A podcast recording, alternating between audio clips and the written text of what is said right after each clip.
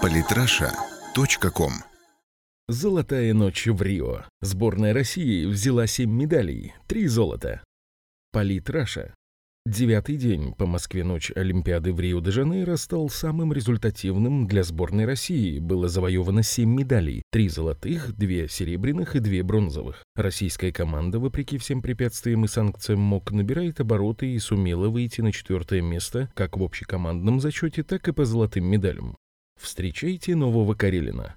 Российский борец греко-римского стиля Роман Власов стал чемпионом Олимпийских игр 2016 года в весовой категории до 75 килограммов. Победив в финале датчанина Марка Матсена со счетом 5-1, 25-летний уроженец Новосибирска стал двукратным олимпийским чемпионом. Четыре года назад в Лондоне он также взял золото. Но наиболее драматичный поединок состоялся у Власова в полуфинале, когда, с позволения арбитра, хорват Божу Старчевич фактически придушил россиянина, из-за чего тот потерял сознание. Однако сибиряк не остановился и не сдался. Придя в себя, он продолжил поединок и вырвал победу. Через четыре года в Токио Власов имеет шанс повторить самый выдающийся рекорд Александра Карелина, который выиграл три золота подряд в 1988, 92 и 96 годах. К слову, именно легендарному земляку новый чемпион посвятил свою победу. Этот человек сделал в спорте все, он махина, сказал Власов.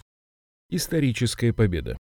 Теннисистки Екатерина Макарова и Елена Веснина впервые в истории сборной России завоевали золото Олимпиады в женском парном разряде. Девушки в олимпийском финале обыграли швейцарскую пару Мартина Хингис и Тимея Бачински со счетом 6-4-6-4. Безусловное преимущество россиянок, отдавших все силы для олимпийского триумфа, признала сама Хингис. Успех Макарова и Весниной тем ценнее, что они к нему шли с лондонских игр 2012, а в Рио могли не попасть вообще. Сначала получила травму Макарова, затем уже накануне Олимпиады из-за поломки самолета и непогоды девушки не успевали на рейс из Канады и едва успели прилететь накануне старта Олимпийского турнира. Но везение и сила воли позволили преодолеть все препятствия и войти в историю российского и мирового тенниса.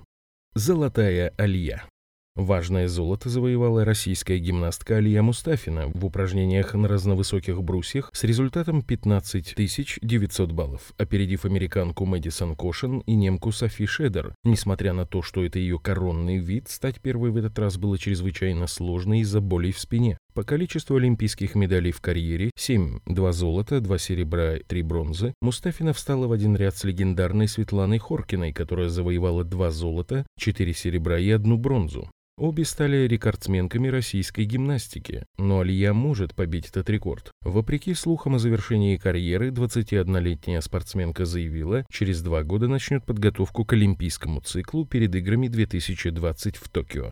Серебро и бронза, которые дороже золота.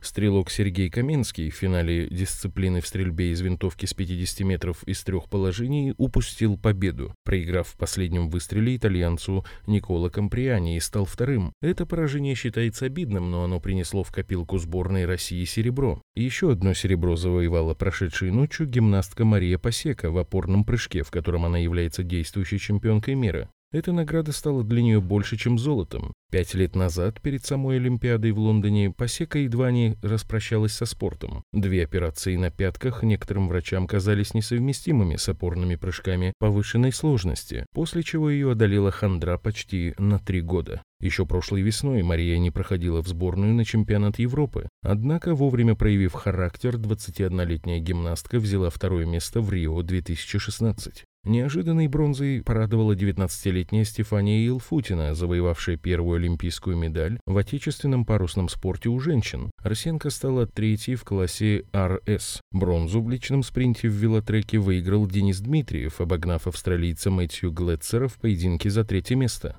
Для сборной России медаль Дмитриева в этой дисциплине на Олимпийских играх стала дебютной. В последний раз победу в ней принес представитель сборной СССР Николай Ковш в Сеуле 1988. Из этих примеров можно сделать вывод, что Россия постепенно возвращается на утраченные в постсоветское время позиции в летних видах спорта. Ранее в Сочи это было продемонстрировано в зимних видах. Наша страна, вопреки всем проблемам и препятствиям, возвращает себе звание великой спортивной державы.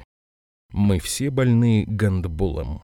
Порадовали и командные виды спорта. Женская сборная России по гандболу вышла в плей-офф с первого места в группе в упорной борьбе, одолев Нидерланды 38-34. Подопечные Евгения Трефилова демонстрируют яркую, веселую игру на протяжении всего группового турнира, одержав победы над сборными Южной Кореи, Франции, Швеции и Аргентины. Тренер россиянок предупредил, что встреча в плей-офф может быть не менее веселой из-за ошибок в обороне. Сегодня обе команды играли плохо в защите, столько пропустили. К плей-офф специально не готовимся, с любой командой может быть веселая игра. Евгений Трефилов. Четвертое место, вопреки издевательствам.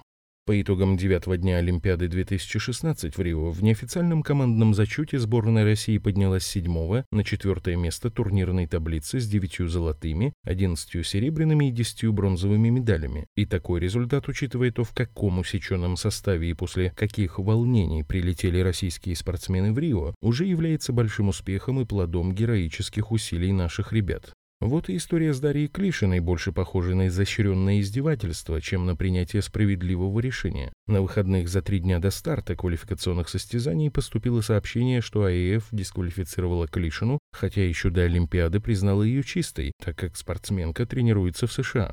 Дарья в срочном порядке подала апелляцию в спортивный арбитражный суд, и в понедельник утром он принял решение об ее удовлетворении. Однако, по словам представителя Международного олимпийского комитета Марка Адамса, Клишиной, несмотря на положительное решение КАС, нужно будет пройти три ступени допуска к Олимпиаде, как и прочим российским спортсменам. Можно представить, в каком психологическом состоянии выйдет российская легкоатлетка, единственная, кого допустили из легкоатлетов на олимпийское соревнование. Учитывая это, четвертое место сборной России в медальном зачете является тем более удивительным и важным. По словам российской пловчихи Юлии Ефимовой, олимпийское соревнование в Рио больше похоже на войну. И чтобы в ней победить, не по медалям, а по сути, надо быть сильным духом.